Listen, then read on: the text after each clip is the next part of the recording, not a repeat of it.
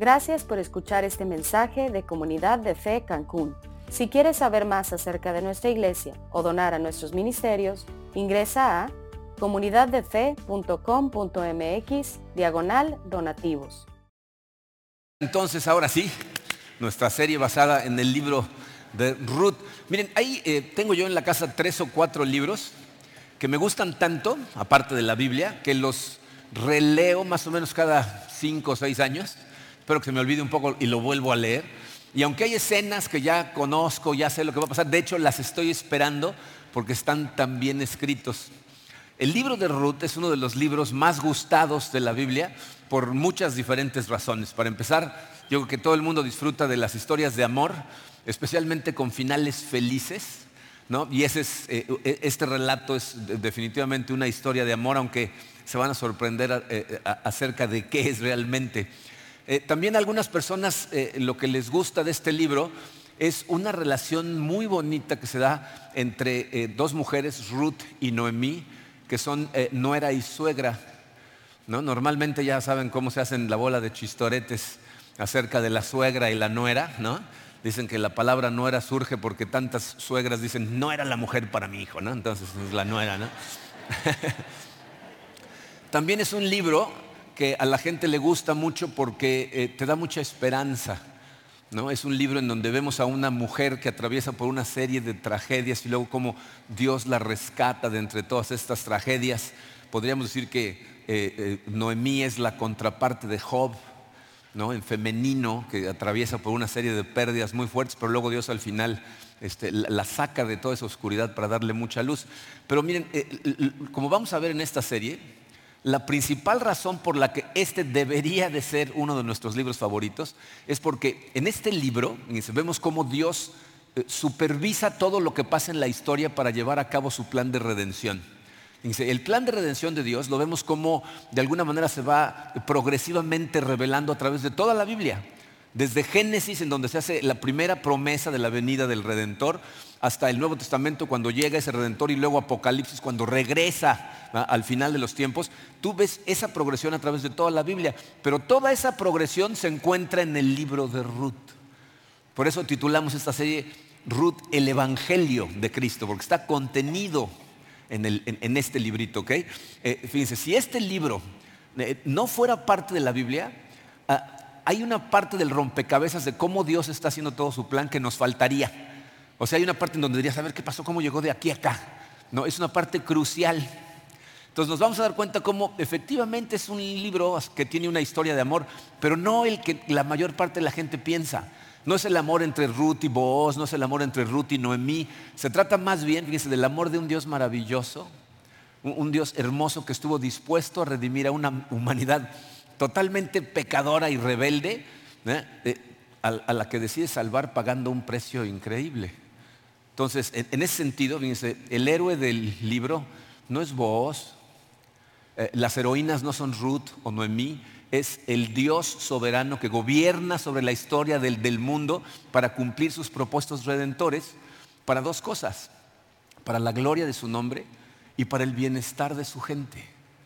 Entonces, Él es el personaje central de este libro. Entonces, vamos a ponernos en manos de Dios y vamos a estudiar este libro de Ruth. Padre, te damos gracias, Señor, eh, como lo hacemos siempre. Gracias por tu amor, gracias por por haber enviado a tu Hijo Jesucristo a, pagar por nosotros en la cruz para darnos vida, Señor. Y te damos gracias, Padre, por haber, eh, haberte asegurado de que este libro estuviera en tu escritura y que pudiéramos leerlo y que pudiéramos obtener tanta sabiduría de él, Señor. Te pido que tu Santo Espíritu sea quien dirija todo esto que vamos a hacer, que lleve este estudio que Él profundice en nuestros corazones para que se nos prenda la luz, Señor, y podamos ver la manera en que tenemos que interpretar las cosas que suceden a nuestro alrededor. Te pido, Señor, que abras nuestros ojos espirituales el día de hoy a estas verdades tan profundas que muchas veces pueden ser difíciles e incluso dolorosas de, de recibir. Sé tú quien nos guía, Señor. Nos ponemos en tus manos, en el poderoso nombre de tu Hijo Jesucristo. Amén. Bien, Miren, antes de empezar a leer un libro en la Biblia, normalmente es importante entender cuál es el contexto histórico del libro. Eh, en este caso, eh, no necesitamos ir a hacer ninguna investigación a ningún lado porque el primer versículo del libro nos da el contexto histórico. Me voy a brincar un encabezado, de hecho no me lo voy a brincar, ahorita vamos a llegar a él, pero quiero que vean el, el primer versículo, Ruth 1.1, fíjense lo que dice. Dice, aconteció que en los días en que gobernaban los jueces en Israel hubo hambre en el país. Si ustedes estuvieron aquí con nosotros hace unos años cuando estudiamos el libro de jueces, o si has leído la Biblia, si has leído el libro de jueces, eh, eh, te vas a dar cuenta cómo esa época en donde gobernaron los jueces fue una de las épocas más caóticas, eh, más extrañas en la vida del pueblo de Israel. Y les voy a decir qué es lo que sucede ahí. Fíjense, después de que el pueblo de Israel conquista la tierra prometida dirigidos por Josué, Josué reparte la tierra entre todas las tribus, en las doce tribus, y dentro de las tribus para cada familia que pertenece a las tribus. Y luego, por orden de Dios, nombran jueces para que ellos sean los que ejecuten la ley, se aseguren que se sigue la ley de Dios que Él mismo les dio, pero no ponen a un rey.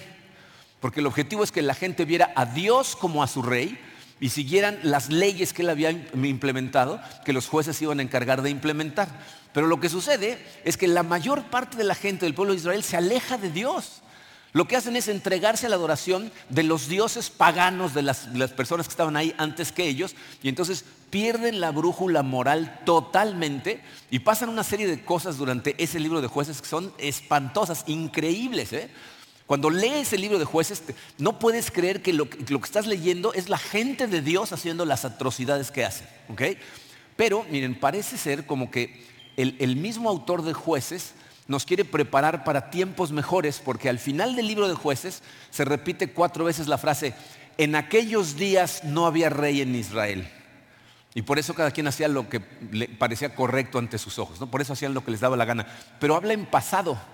En aquellos días no había rey en Israel, lo cual significa que el libro de jueces se escribió muchos años después, cuando la monarquía ya había sido instaurada. Entonces, fíjense, la monarquía en, Israel no sucede hasta la primera carta del profeta Samuel, en donde ungen al primer rey de Israel, que es el rey Saúl. Luego en segunda de Samuel ungen a David. ¿Ok? Bueno, entre jueces y primera de Samuel está Ruth, justo en medio. Es como un libro de transición que sirve para dos cosas. Una, para apuntar a qué pasó, cómo pasó de una cosa a la otra, pero en segunda, fíjense, para que nos demos nosotros cuenta, como aún en esos momentos tan oscuros en la historia de Israel, Dios continuaba actuando en la trastienda para llevar a cabo su plan redentor, aún en medio de la desobediencia que tenía el pueblo de Israel. Por eso está ahí el libro, justo en medio. Entonces, el día de hoy vamos a estudiar el capítulo 1, vamos a estudiar un capítulo por semana. Hoy nos vamos a concentrar en el capítulo 1. El capítulo 1 empieza con una serie de tragedias que le suceden a la familia de una mujer llamada Noemí. Por eso pusimos como encabezado una amarga providencia. Vamos a leer versículos 1 al 5. Dice, aconteció que en los días en que gobernaban los jueces, en Israel hubo hambre en el país. Y un hombre de Belén de Judá fue a residir en los campos de Moab con su mujer y sus dos hijos. Aquel hombre se llamaba Elimelech y su mujer se llamaba Noemí. Los nombres de sus dos hijos eran Malón y Kelión, efrateos de Belén de Judá. Y llegaron a los campos de Moab y ahí se quedaron.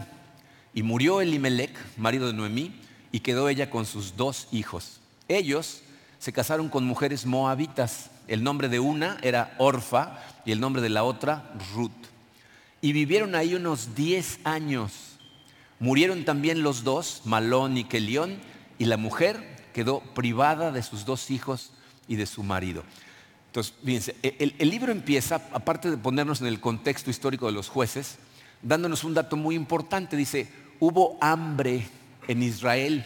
Eh, cosas que aprendemos cuando estudiamos el, Antiguo Testamento es que eh, Dios permitía que sucedieran ese tipo de cosas, o sea, que hubiera hambre al grado que no tuvieran que comer, para causar una de dos cosas. Una, eh, que la gente se moviera a otro lado, esa era una posibilidad. Y la otra, jalarles las orejas para llamar su atención a la desobediencia en la que estaban viviendo hacia Dios. Eh, y, debido al estado moral de Israel en esos días, no nos costaría mucho trabajo deducir que el hambre eh, es una muestra del desagrado de Dios con el pueblo de Israel.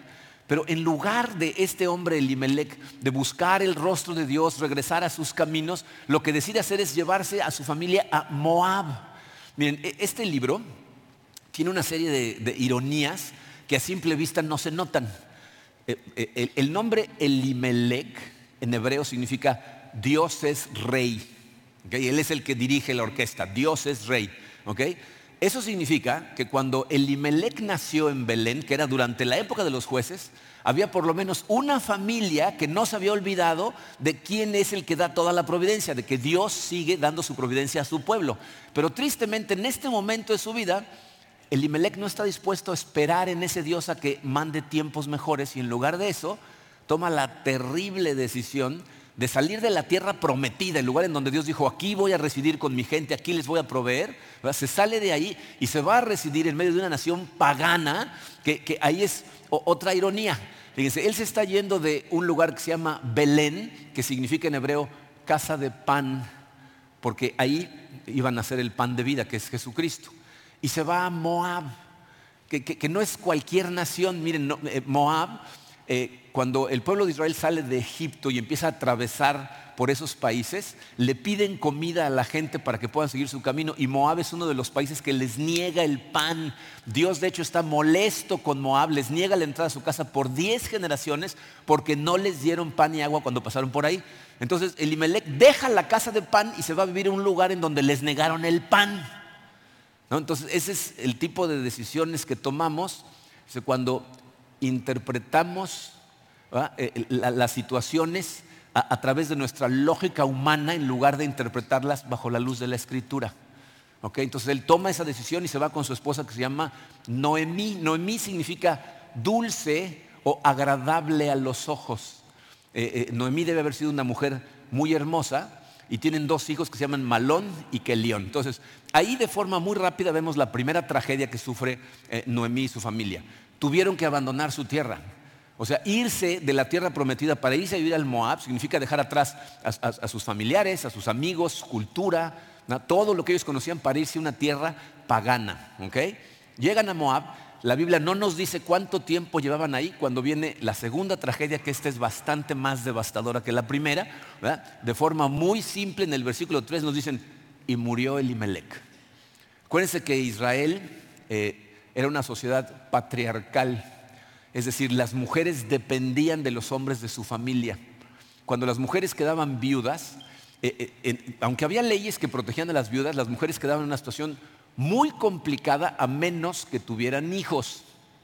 Como es el caso de Noemí, tiene dos hijos hombres que evidentemente ya son mayorcitos, y entonces ah, con todo y el dolor de la muerte de Elimelech, todavía tiene sus dos hijos. Los hijos, como suele suceder, cuando te vas a vivir a otro país, pues, se casan con mujeres del país. Entonces se casan con dos moabitas que se llaman Orfa y Ruth. Y pasan ahí 10 años y por razones que el libro no explica, no tienen hijos. Esa a lo mejor no se nota, pero es otra tragedia para Noemí. Los nietos son una parte importantísima, especialmente en la sociedad israelita, para preservar el nombre de la familia y la heredad. Pero ellos no tienen hijos y luego para acabarla de molar viene la cuarta tragedia y los dos hijos también mueren. Miren, eh, es importante notar el poquitito espacio que utiliza el autor para, dedicárselo a las tragedias. ¿No? Es como dice, y entonces esta, esta familia con este hombre y sus hijos se fueron todos y se murieron. O sea, así como si nada. ¿Por qué? Dice, porque parece ser que este hombre quiere que nos enfoquemos eh, no tanto en las tragedias que enfrenta esta mujer, sino en cómo responden ante estas tragedias estas mujeres. Entonces vamos a ver cómo sus respuestas son muy diferentes. Eh, eh, el segundo encabezado dice, una respuesta incoherente. Esta es la respuesta de Noemí ante las circunstancias que está enfrentando. Vamos a leer los versículos del 6 en adelante. Dice, entonces se levantó con sus nueras para regresar de la tierra de Moab, porque ella había oído en la tierra de Moab que el Señor había visitado a su pueblo dándole alimento. Salió pues del lugar donde estaba y sus dos nueras con ella y se pusieron en camino para volver a la tierra de Judá. Miren, en esa época eh, no se consideraba una, buena costumbre si alguien se iba de, la ciudad en donde vivías, ¿no? si, si alguien se iba a otro pueblo, despedirte de ellos ahí en la casa. La costumbre es salir caminando hasta fuera del pueblo y despedirte afuera. Si leen Hechos de los Apóstoles van a ver cómo es lo que pasa con Pablo. Cada vez que se va de una ciudad, la iglesia entera sale caminando hasta la salida del pueblo y ahí se despiden de él y entonces se va. ¿No? Eso sería lo equivalente aquí en Cancún a que venga tu familia a visitarte, se queden contigo 10 días y luego cuando se vayan en la puerta de tu casa les digas, bueno, pues ahí te ves, agarra un taxi y ahí nos vemos, ¿no? Más bien lo que haces es que los llevas al aeropuerto y ahí en la puerta del aeropuerto todo el mundo se abraza, se despide y ahí ya se van. Bueno, eso es lo equivalente. Por eso estas dos nueras caminan con Noemí hasta la puerta del pueblo y ya estando afuera les dice estas palabras en el versículo 8, dice, y Noemí dijo a sus dos nueras, vayan, regresen cada una a la casa de su madre, que el Señor tenga misericordia de ustedes como ustedes la han tenido con los que murieron y conmigo. Que el Señor les conceda que hayan descanso, cada una en la casa de su marido. Entonces las besó y ellas alzaron sus voces y lloraron y le dijeron, no, sino que ciertamente volveremos contigo a tu pueblo. Entonces fíjense, Noemí eh, de alguna manera recibe la noticia de que Dios visitó a su pueblo, a la gente en Israel, y les llevó otra vez comida. Literalmente la palabra que se utiliza en hebreo es pan, les volvió a dar pan.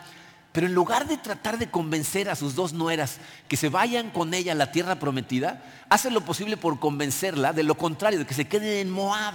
Y, lo hace de una manera tan piadosa que parece que lo que está haciendo es lo correcto. Fíjense otra vez en el versículo 8, dice que el Señor tenga misericordia de ustedes como ustedes la han tenido con los que murieron y conmigo. ¿No? Como que le está diciendo yo, le pido a Dios que tenga misericordia aquí, que se queden. Y miren, la, palabra misericordia que utiliza ahí, o sea, lo que tradujimos como misericordia al español, en realidad es una palabra que es muy complicada de traducir porque está hablando, les está deseando que tengan, que reciban de Dios el amor que Él tiene para con su gente debido al pacto. Amor pactal, o sea, se está refiriendo a la fidelidad del amor de Dios para con su pueblo en virtud del pacto que hizo con ellos. ¿Ok? Entonces, Noemí de alguna manera está apelando al amor de Dios, que es fiel a su palabra, fiel a su pacto, como si ellas dos ahora fueran parte de su pueblo, pero al mismo tiempo les está aconsejando que se queden en Moab. No solo con su familia. Lo que les está pidiendo es que se queden con sus antiguos dioses. Y lo podemos ver muy claramente, me voy a brincar un poquito hacia adelante, va a pasar en la pantalla si no lo quieren buscar, pero más adelante en el versículo 15, cuando Orfa decide quedarse en Moab, fíjense lo que le dice Noemí a Ruth. Dice, mira, tu cuñada ha regresado a su pueblo y a sus dioses. Vuelve tras tu cuñada. Noemí les está diciendo que es mejor para ellas que se queden en Moab con sus antiguos dioses en lugar de irse a Israel a refugiarse bajo el Dios de Israel.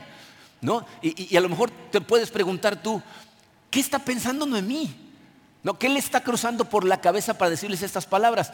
No necesitamos tratar de adivinar, porque eh, el libro nos lo dice muy claramente. Lo que ella quería o lo que ella esperaba que sucediera es que ellas dos, fíjense, encontraran descanso y seguridad casándose de nuevo en Moab. O sea, ella se ve como una persona que no tiene nada que ofrecerles en ese sentido. Fíjense sus palabras a partir del versículo 11. Dice, pero Noemí dijo, vuélvanse, hijas mías, ¿por qué quieren ir conmigo? ¿Acaso tengo aún hijos en mis entrañas para que sean sus maridos? Vuélvanse, hijas mías, váyanse, porque soy demasiado vieja para tener marido. Si dijera que tengo esperanza, y si aún tuviera un marido esta noche y también diera a luz hijos, ¿esperarían por eso hasta que fueran mayores? ¿Dejarían ustedes de casarse por eso? No, hijas mías, porque eso es más difícil para mí que para ustedes, pues la mano del Señor se ha levantado contra mí. Miren, para entender qué es lo que está pensando Noemí y por qué les dice esas palabras, necesitamos entender una parte de la ley de Israel que, aparte va a, ser, eh, va a jugar un papel muy importante en el desarrollo de todo el libro. Fíjense, esta ley de la que les voy a hablar se encuentra en Deuteronomio 25, versículos 5 al 10. Ya sé que van a llegar desesperados a su casa para leerlo, ¿no? Entonces apúntenlo por ahí. ¿Ok? Les voy a decir lo que dice la ley. Cuando un esposo israelita moría sin haber tenido hijos, la ley decía que un hermano de este hombre que fuera soltero, o si no tenía hermanos, un pariente cercano que fuera soltero, tenía que casarse con la viuda. Eh, el objetivo no era nada más proveer para la viuda, sino era mantener el nombre del muerto, mantener vivo el nombre del muerto y proteger la herencia. La, tierra estaba dividida entre todas las familias y la heredad era muy importante. Acuérdense que en la época de Israel el apellido de la gente no era un apellido común como tenemos ahora que toda la familia lleva un apellido. Su apellido era el nombre del papá. ¿Se acuerdan cómo le dice Jesús a Simón? Le dice a Pedro, le dice Simón, hijo de Jonás. Ese era su nombre completo. Entonces, el, nombre del que se muere no se puede perder nada más así. Y para evitar que se perdiera, entonces un familiar se casaba con la viuda y el nombre del hijo llevaba el nombre del que murió, no del que se casaba con ella. Entonces, la persona que hacía eso, el hombre que se casaba con la viuda, se le conocía como un redentor, que es otro concepto que va a ser muy importante en el desarrollo de este libro. Entonces, lo que Noemí está razonando en su cabeza es, yo no tengo la posibilidad de tener más hijos para que crezcan rápido y sean sus redentores y se casen con ustedes. Y aparte, miren, quiero que noten esto, de alguna manera, Noemí se siente culpable por lo que está pasando. Yo no sé, porque no nos lo dice la historia, si cuando empezó el hambre en Israel, Noemí fue la que estuvo enchinchando el Imelec, vámonos de aquí, no hay comida, no sabemos. Pero fíjense cómo dice, la mano del Señor se ha levantado contra mí. O sea, ella se está echando la culpa de lo que está pasando y por eso le dice, no, no me sigan a mí, vuelvan a sus tierras, yo no puedo darles lo que más necesitan, que es un marido que las redima. Miren, esto es una cosa increíble y muy importante de notar. Noemí en ese momento se ve como una persona que no tiene absolutamente nada que ofrecerles a ellas, cuando la verdad es que está en posición de darles la bendición más importante que se le puede dar a una persona, que es conocer al Dios verdadero. O sea, la necesidad más grande de Orfa y de Ruth no era casarse de nuevo, era conocer y refugiarse en el Dios verdadero. Y espero que eso lo escuchen clarito todas las mujeres solteras que están en esta sala. Tu necesidad más grande no es encontrar marido es asegurarte que Dios sea tu Dios, que tu seguridad proviene de que estás bajo sus alas, bajo su protección. El, que habita al abrigo del Altísimo, dice el Salmo 91, encontrará descanso, fíjense, descanso a la sombra del Todopoderoso. Ella decía, ustedes van a encontrar descanso en nuevos maridos, cuando el descanso lo encontramos única y exclusivamente abajo de Dios. Pero en ese momento Noemí eh, está tan amargada, tan dolida, que, no puede verlo, ¿no? Ella está conectando la seguridad eh, de, estas dos mujeres con los ídolos paganos de Moab. Miren, eh, sé personalmente, y me imagino que muchos de ustedes también lo saben, que hay veces que eh, el dolor es tan intenso que nos hace perder el enfoque. Eh, nos hace enfocarnos en las cosas equivocadas y no, no, estoy eh, tratando de minimizar lo que te esté pasando. Yo no sé si alguno de ustedes en este momento está pasando por cosas difíciles. Ustedes saben que nuestra situación no es fácil, que vivimos en situaciones complicadas y aparte permanentes. Eh, no estoy tratando de minimizar el dolor que puedas estar sintiendo. Lo que quiero es ayudarte a que te enfoques en las cosas correctas. Tienes que enfocarte en la realidad de que nuestro Dios es un Dios maravilloso, es un Dios bueno, es un Dios fiel, aun cuando las circunstancias que estés enfrentando sean cosas que en este momento no puedas comprender. el hecho de que no podamos entender lo que Dios está haciendo en este momento no significa que lo que está haciendo es bueno, es perfecto, es justo. Entonces no podemos permitir que nuestro dolor determine nuestra teología. Tenemos que aprender a, a, ver por encima de las circunstancias, voltar hacia arriba y ver a Dios que sigue sentado en su trono y está llevando a cabo sus propósitos eternos para su gloria y tu bien aunque en este momento no puedas entender lo que te está pasando, no puedas entender lo que estás enfrentando. Lo que Noemí les debería de haber dicho es, vénganse conmigo, vamos, que conozcan bien al Dios de Israel, porque en Él podemos encontrar seguridad. Y aquí lo, más sorprendente de todo es que a pesar de las incongruencias teológicas de Noemí, Dios está trabajando en el corazón de Ruth, haciendo una cosa milagrosa que va a hacer que la respuesta de ella no sea incoherente. De hecho, la suya, dice el número 3 romano, es una respuesta con un compromiso firme y determinado. Eh, vamos a verlo, fíjense. Después de que Noemí les dice, regresense a sus casas, en el versículo 14 dice, y ellas alzaron sus voces y lloraron otra vez. Y Orfa besó a su suegra, pero Ruth se quedó con ella. O sea, Orfa se despide de ella con un beso y se regresa a Moab. Dice, pero Ruth se quedó con ella. Y miren, la traducción al español no nos ayuda a entender la determinación que está mostrando Ruth al decirle esas palabras. La palabra que se tradujo aquí en dos palabras, que es se quedó, se refiere al tipo de relación que los israelitas deberían de tener para con su Dios. Ese compromiso a mantenerse fieles a Dios, pase lo que pase. Entonces, e, e, e, el compromiso que Ruth está expresando, necesitas entender esto, va mucho más allá del amor que siente por Noemí Ruth lo que le está diciendo es, yo me estoy comprometiendo con tu Dios, con el Dios de Noemí y con el pueblo. O sea, me, quedo contigo porque tú eres parte del pueblo con el que Dios tiene ese pacto. Yo me quedo con ese Dios y contigo. Y, y vamos a verlo para que vean cómo es exactamente lo que está diciendo. Versículos 15 al 17.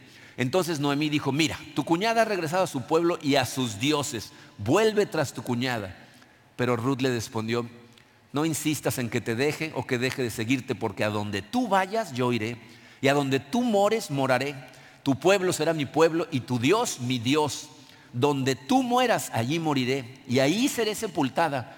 Así haga el Señor conmigo, y aún peor, si algo excepto la muerte nos separa. ese es uno de los pasajes más hermosos que podemos encontrar en la Biblia.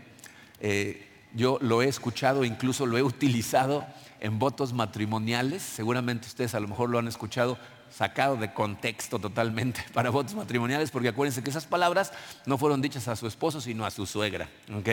Pero son hermosas las palabras de todas maneras, ¿no? Pero fíjense, lo que Ruth está expresando es una firme determinación por dejar atrás todo lo que conocía. O sea, dice, voy a dejar mi tierra, voy a dejar a mi familia, voy a dejar a mis amigos, voy a dejar a esos dioses, aunque hacerlo signifique jamás volver a casarme y jamás tener hijos, no importa. Porque eso es lo que Noemí de alguna manera le está diciendo entre líneas. Lo que Noemí le está diciendo es, si te vas conmigo, tú eres una moabita pagana, vamos a llegar al pueblo de Israel, ¿tú crees que alguien te va a voltear a ver? ¿Tú crees que alguien te va a querer redimir? Yo ni siquiera tengo parientes para que te rediman. Lo cual bien se nos muestra cómo Noemí está tan amargada que no se acuerda de sus parientes, porque tiene más de un pariente que podrían redimir a Ruth, pero ella no se acuerda. Pero Ruth le está diciendo, no, no, no, yo de hoy en adelante soy israelita de corazón. Me voy para allá y allá me quedo. Y si me muero primero, ni le hables a mi familia para que vengan por el cadáver, entiérrame allá porque yo ahora soy israelita, vengo a refugiarme bajo la sombra del Dios de Israel. ¿Ah? Eh, eh, imagínense si Ruth hubiera puesto atención a las palabras de Noemí, jamás hubiera llegado a confiar en el Dios del universo. Pero, ella, fíjense, a pesar de las palabras de Noemí, a pesar de las tragedias, porque no, no se olviden que eh, Ruth también está sufriendo. O sea, Noemí pierde a su esposo y a sus hijos, pero eh, Ruth pierde a su marido. O sea, ella también está en medio del dolor, pero aún así ella no permite que eso le impida ver la realidad de que el Dios de Israel es digno de su confianza, es digno de su devoción y, se está entregando a ese Dios. De hecho, fíjense, para confirmarlo, eh, podemos ver, me voy a saltar al capítulo 2, no lo tienen en su programa, pero va a aparecer en la pantalla, cuando en el capítulo 2 eh, Noemí, eh, perdón, Ruth conoce a vos y vos la trata de una manera increíblemente buena ella le pregunta, ¿no? Dice, bueno, ¿y por qué tanta buena onda? Y fíjense, la respuesta de voz está en Ruth capítulo 2, versículos 11 y 12. Todo lo que has hecho por tu suegra después de la muerte de tu esposo me ha sido informado en detalle. Y cómo dejaste a tu padre, a tu madre y tu tierra natal y viniste a un pueblo que antes no conocías. Que el Señor recompense tu obra y que tu pago sea completo de parte del Señor, Dios de Israel. ¿Cómo termina? Bajo cuyas alas has venido a refugiarte. O sea, el, punto aquí es que esto no fue simplemente amor a Noemí. Ruth había decidido comprometerse con el Dios de Israel. Miren, eh, ¿saben qué? No sabemos porque la historia no nos lo cuenta, pero es evidente que sucede. No sabemos cuántas veces durante la hora de la comida, a lo mejor los hijos de, Noemí hablan acerca del Dios de Israel. O sea, Ruth evidentemente estaba poniendo atención cuando ellos a lo mejor hablaron de cómo el pueblo de Israel había sido liberado de Egipto las plagas, cómo Dios había abierto el, mar rojo, cómo, eh, eh, habían cruzado el desierto, cómo habían llegado al Jordán y Dios había detenido las aguas, ¿no? cómo habían tomado la tierra prometida. A lo mejor vieron, eh, les platicaron de cómo las murallas de Jericó colapsan. ¿no? O sea, imagínense esto y, y quiero que traten de ver la aplicación que esto tiene para ustedes, para nosotros. Tú no sabes el impacto que tienen tus palabras cuando hablas de tu Dios en frente de personas que no lo conocen evidentemente, Ruth estaba poniendo atención y el Espíritu Santo le estaba abriendo el entendimiento porque estas personas se expresaron del Dios de Israel de tal forma que ella llega a la conclusión de que hay un Dios verdadero y es el Dios de Israel, no los, ídolos de Moab. Lo triste en, esta parte es que Noemí está tan amargada que no puede ver el milagro que Dios está obrando en el corazón de Ruth y el amor que Ruth le está expresando a ella y a Dios. Miren, esto es una cosa muy triste y, y tristemente es muy común. Muchas veces vemos a nuevos creyentes con más fuego en su corazón por seguir a Dios que personas que llevan 30, 40 años y su corazón está encallecido y ya ni siquiera lo ven. Y es lo que le está pasando a Noemí. Ruth lo está viendo, pero Noemí no lo puede ver. Y por eso Noemí tiene, lo que dice el número 4 de su programa, una teología basada totalmente en la desesperación. Vamos a leer los versículos 18 al 21.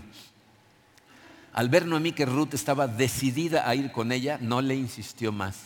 Caminaron pues las dos hasta que llegaron a Belén. Fíjense cómo los autores nada más te cuentan las cosas que son relevantes.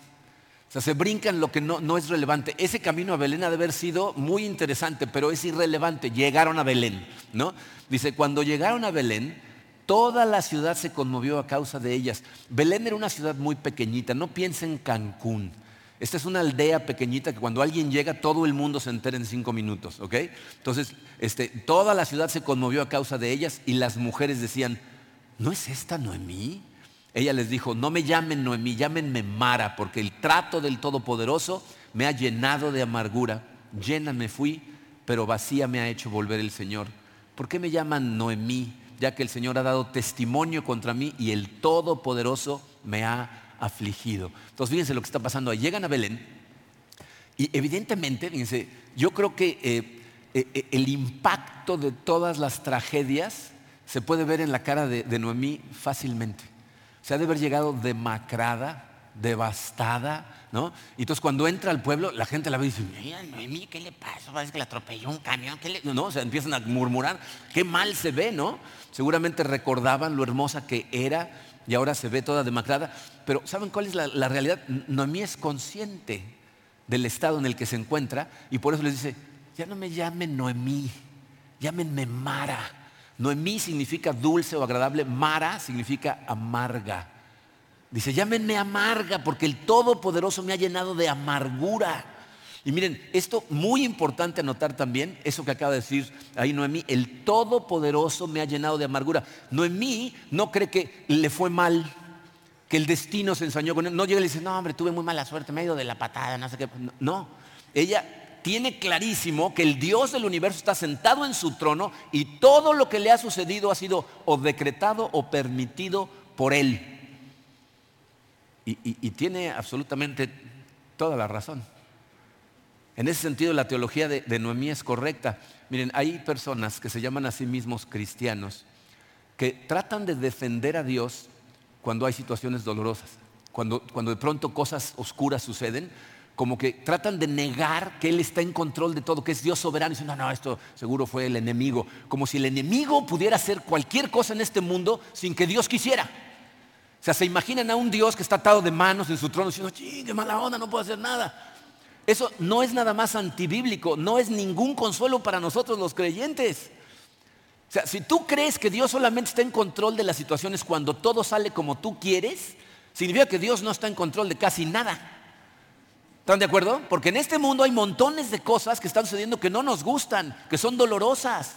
Nosotros, ¿saben en qué descansamos? En que sabemos que Dios sí está en control y está llevando a cabo su propósito y sus planes que son perfectos, sabios, buenos, aunque en este momento no podamos entender por qué. Aunque no entiendas, Dios está en control. Dice, dos veces Noemí, y por eso les dejé el paréntesis ahí, eh, se refiere a Dios como el Shaddai que es el nombre al que nos referimos a Dios como diciendo, Él tiene poder sobre todas las cosas, es el Todopoderoso. Dice, Él me ha afligido. En ese sentido, eh, su, su teología está más clarita que la de muchas personas hoy en día, pero evidentemente es una teología que no está completa porque ella ve estas cosas como algo negativo que Dios está haciendo hacia ella. Es decir, Noemí está interpretando las cosas a través de su experiencia a través de, en vez de eh, eh, interpretarlas a través de la palabra de Dios, que nos dice que todos los que amamos a Dios, Él se encarga de que las cosas funcionen para nuestro bien. Por eso es una teología basada en la desesperación. Pero Dios tiene planes maravillosos para Noemí. Eh, le tiene, como nos tiene a nosotros, una paciencia increíble y por eso este capítulo termina con un rayo de esperanza, es el, quinto encabezado ahí, un rayo de esperanza. Fíjense cómo termina el capítulo. Dice, y volvió Noemí y con ella su nuera Ruth, la moabita, regresando así de los campos de Moab. Llegaron a Belén al comienzo de la siega de la cebada. Miren, esto no es ninguna casualidad. El hecho de que hayan llegado al comienzo de la siega de la cebada, eh, no nada más va a haber alimento para ellas, sino que llegaron justo a tiempo para que debido a que están en la siega de la cebada se desencadenen una serie de eventos que van a causar, fíjense que eh, las cosas que van a hacer Ruth y Noemí van a cambiar la historia del mundo. No la historia de la vida de Ruth y de Noemí, la historia del mundo es transformada, como vamos a ver en los siguientes tres capítulos. ¿ok? Sí, se queda en conclusión. Pero bueno, ¿qué podemos aprender de todas estas cosas? Miren, este, este capítulo tiene un montón de lecciones, de hecho ya, ya vimos algunas de ellas, pero hay cuatro cosas que quiero que nos queden muy claritas. La primera de ellas, dice el número uno, la amargura produce ceguera espiritual. Tienes que tener mucho cuidado con permitir que tu corazón se llene de amargura debido a las circunstancias que estés viviendo, porque cuando eso sucede en la vida de una persona, eso produce ceguera espiritual. Fíjense cómo Noemí evidentemente sufrió tragedias espantosas, ¿no? E, en cinco versículos pierde totalmente su marido, este, sus hijos, no tiene nietos, está muy lejos. Pero también Dios está dándole bendición, está comenzando a mostrarle su bondad, pero ella no lo puede ver. Fíjense, fue, fue Dios el que visita a Belén, nos dice muy claramente el pasaje, para darles de nuevo pan. Y es Dios el que se encarga de que de alguna manera Noemí se entere de que en Belén ahora hay pan. En esa época no había Facebook, no, había WhatsApp, nadie le dijo, ya hay pan, corran. O sea, Dios se asegura de que están en una tierra pagana, enemiga, lejana, ella se entere de que ya hay pan, ¿ok? Eh, fue Dios el que se encarga que lleguen precisamente durante la siega de la cebada, en donde Ruth no solamente va a encontrar alimento, como vamos a ver la semana que entra, va a encontrar a un redentor, que como les digo, va a cambiar la historia del mundo. Eh, eh, es, es, fíjense, Dios le da a Noemí un regalo que Noemí no puede ver. Le da a Ruth Dios hace un trabajo tan excepcional en el corazón de Ruth que Ruth es una mujer excepcional. Es un regalo de Dios para Noemí. Eh, perdón, al final del libro, en el capítulo 4, esas mismas mujeres cuando llegan Ruth y Noemí empiezan a murmurar. Esas mismas mujeres al final del libro lo que hacen es alabar a Dios, no solo por darle un nieto a Noemí, sino por darle una nuera que dicen ellas, vale más que siete hijos. O sea, era un regalo Ruth en su vida, pero ella en ese momento no lo puede ver. Fíjense las palabras que dijo, me fui llena, pero regresé vacía. O sea, regresa con Ruth, me fui llena, y nada más me traje a esta, ¿no? O sea, no se da cuenta del regalo que Dios le hace en Ruth. Entonces tenemos que tener cuidado con la amargura porque produce una ceguera que no te deja ver las bendiciones que Dios te sigue dando aún en medio de circunstancias complicadas. Número dos, dice, las obras de Dios tienen un alcance mucho más extenso de lo que podemos ver. Ah, Miren, nosotros tenemos un campo de visión debido a lo corto de nuestra vida, ¿ah? que, es demasiado corto.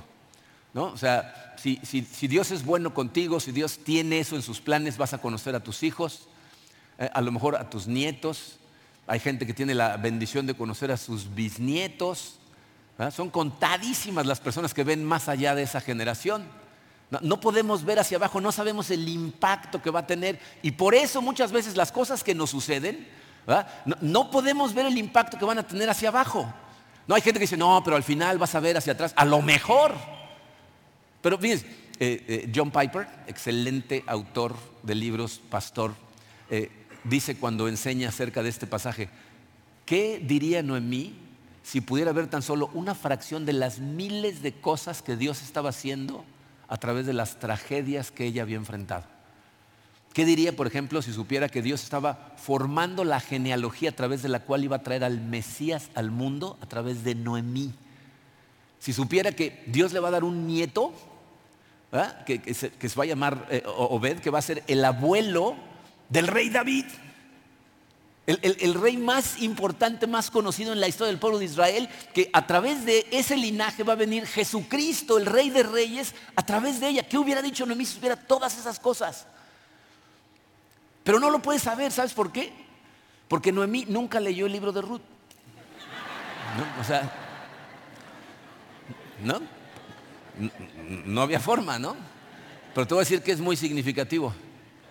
Tú y yo sí lo leímos tú y yo sí podemos armar el rompecabezas y darnos cuenta de cómo Dios está actuando, haciendo cosas increíbles, de manera que tú se te caiga la baba y lo veas y digas, qué perfección, qué Dios tan maravilloso, cuánto amor, cuánta paciencia nos tiene. Entonces no puedes ver lo que está haciendo y a lo mejor no lo vas a ver, ¿eh? A lo mejor te va a dejar ver algunas cosas, pero otras, quién sabe qué impacto vas a tener cinco o seis generaciones abajo por lo que estés haciendo hoy, lo que permitas a Dios hacer en tu vida hoy. Número tres, Dios está llevando a cabo su plan a través de personas comunes, como nosotros.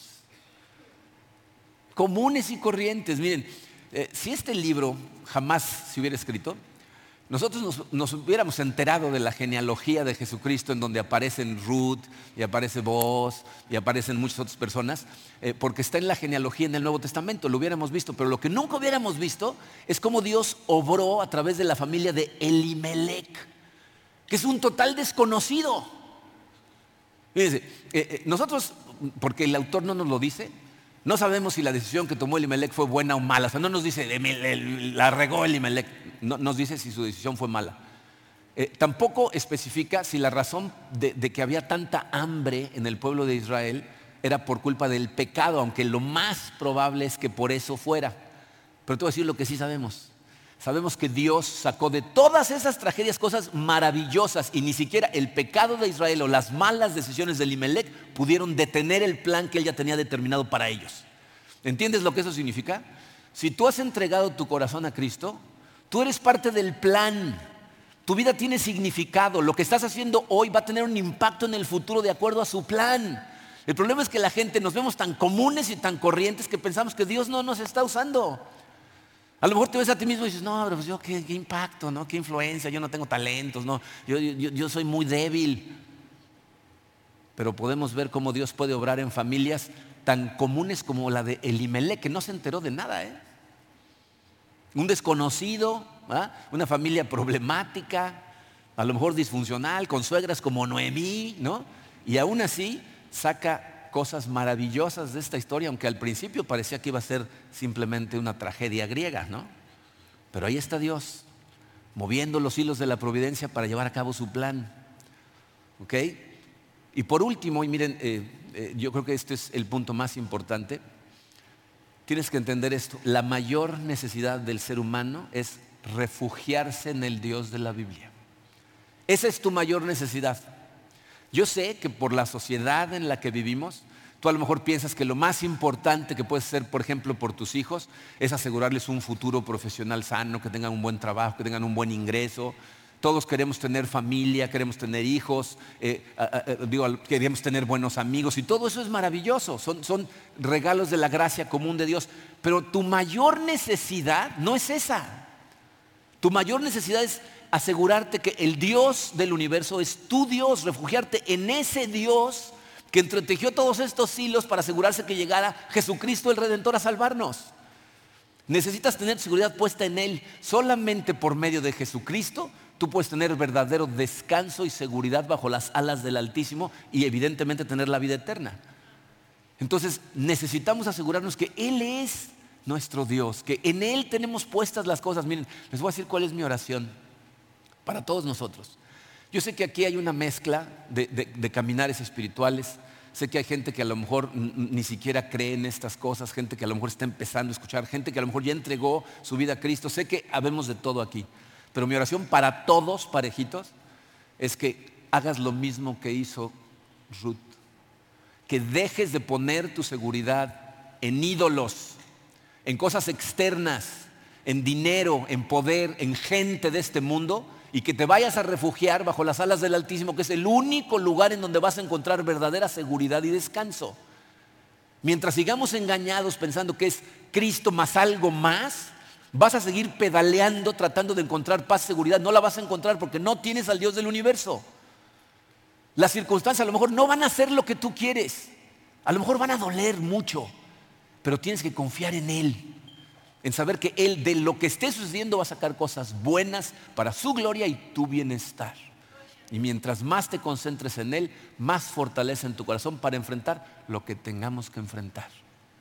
Esa es la fuente de fortaleza, esa es la fuente de seguridad, la única real. Y eso es lo que aprendemos principalmente en este libro de Ruth que hoy empezamos. Vamos a orar.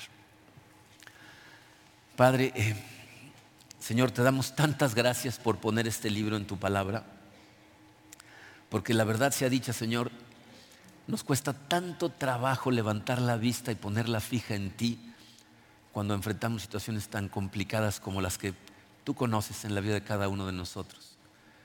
Eh, te pido por cada uno de los que escuchamos estas palabras en este momento, Señor, que la luz de tu Santo Espíritu nos llene a tal grado que sepamos, Padre, que tú ahí estás con nosotros, aunque haya oscuridad afuera, que aunque las circunstancias que enfrentemos sean complicadas o sean dolorosas, tú estás trabajando en la trastienda para nuestro bien y para tu gloria. Ayúdanos a confiar totalmente en ti, Señor, a recibir fortaleza de nuestra debilidad gracias a tu Santo Espíritu obrando en nosotros. Padre, no nos dejes caer en el error de perseguir cosas de este mundo pensando que ellas nos van a causar seguridad, que nos van a dar descanso cuando tú eres el único que puede hacerlo. Te pido, Señor, que nos llenes de tu paz que nos recuerdes constantemente a través de tu Santo Espíritu que aquí estás. Aunque no te veamos, aunque a veces no sintamos tu presencia, ahí estás y todo lo que sucede es orquestado por ti, Padre. Ayúdanos a confiar, Señor, cuando nos cuenta tanto trabajo en medio del dolor, en medio de, los fracasos, en medio de las decisiones equivocadas. Te damos gracias, Padre, por tu paciencia, porque aunque nos equivocamos, y caminamos a veces en sentido contrario a lo que tú nos pides, tu plan sigue funcionando. Tú sigues hilando ese plan maravilloso para nosotros. Te damos gracias, Señor. Nos ponemos totalmente en tus manos, Padre, para que tú nos fortalezcas y nos des visión. Te lo pedimos en el poderoso nombre de tu Hijo Jesucristo. Amén.